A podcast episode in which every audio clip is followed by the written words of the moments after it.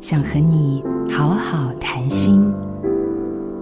我认识许多中年追梦人，对生命热情，对世界好奇，而且即知即行。有人说，昨天太小，明天太老，今天刚刚好。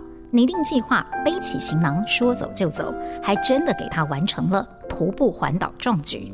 有人年轻六旬才立志攀登吉力马扎罗山，文弱书生也征服了非洲屋脊。还有人索性搬离久居的城市，投注毕生积蓄到东台湾辟建理想家园。对他们来说，岁数不但不是障碍，反而是勇往直前的推进力。做梦的传染力在中年期格外强劲。多年前到瑞士践行，巧遇一对退休的日本夫妻。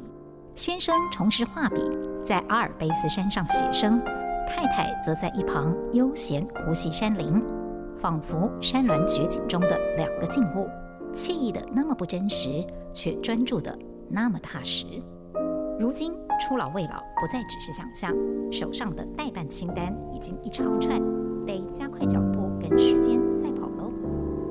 活在蔡胜熟龄时，我是詹庆林。想要听更多关于我的阅读感动，可以搜寻另一个 Podcast《翻阅吧》，与你生命中那本有缘的书相遇。做自己的主人，找回你的心。印心电子，真心祝福。好家庭联播网。中部地区古典音乐台 FM 九七点七，北部地区 Bravo FM 九一点三。